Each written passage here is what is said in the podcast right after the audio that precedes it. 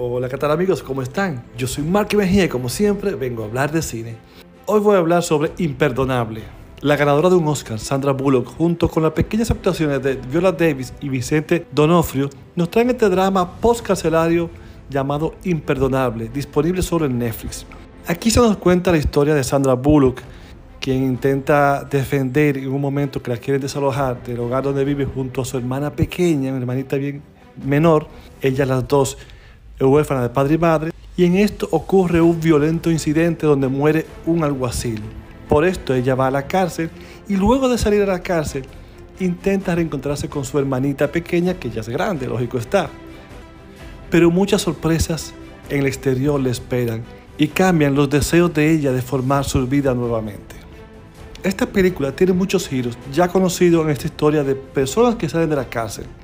Mucho cliché y situaciones que podemos entender que ya conocemos.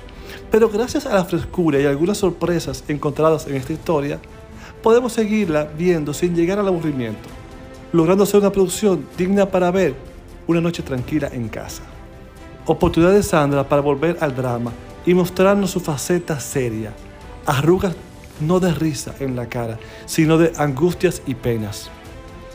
Si bien, como mencioné, la historia es muy conocida en múltiples producciones realizadas con este tema, incluso esta que es basada de por sí en una miniserie británica de 2009 llamada Unforgiven, en esta podemos ver una realidad muy latente en las personas que tras cumplir una condena en la cárcel, al salir, esta, la cárcel, parecía ser un mejor hogar que la calle en donde deben enfrentarse nuevamente ya que los rechazos de la sociedad a las personas que salen de la cárcel le consideran todavía un criminal y las oportunidades y las puertas se les cierran siempre. Así que bueno, este es un drama, como dije, para ver una noche tranquila en casa de Sandra Bullock con Viola Davis y es mi recomendación de la semana. Hasta la vista, baby.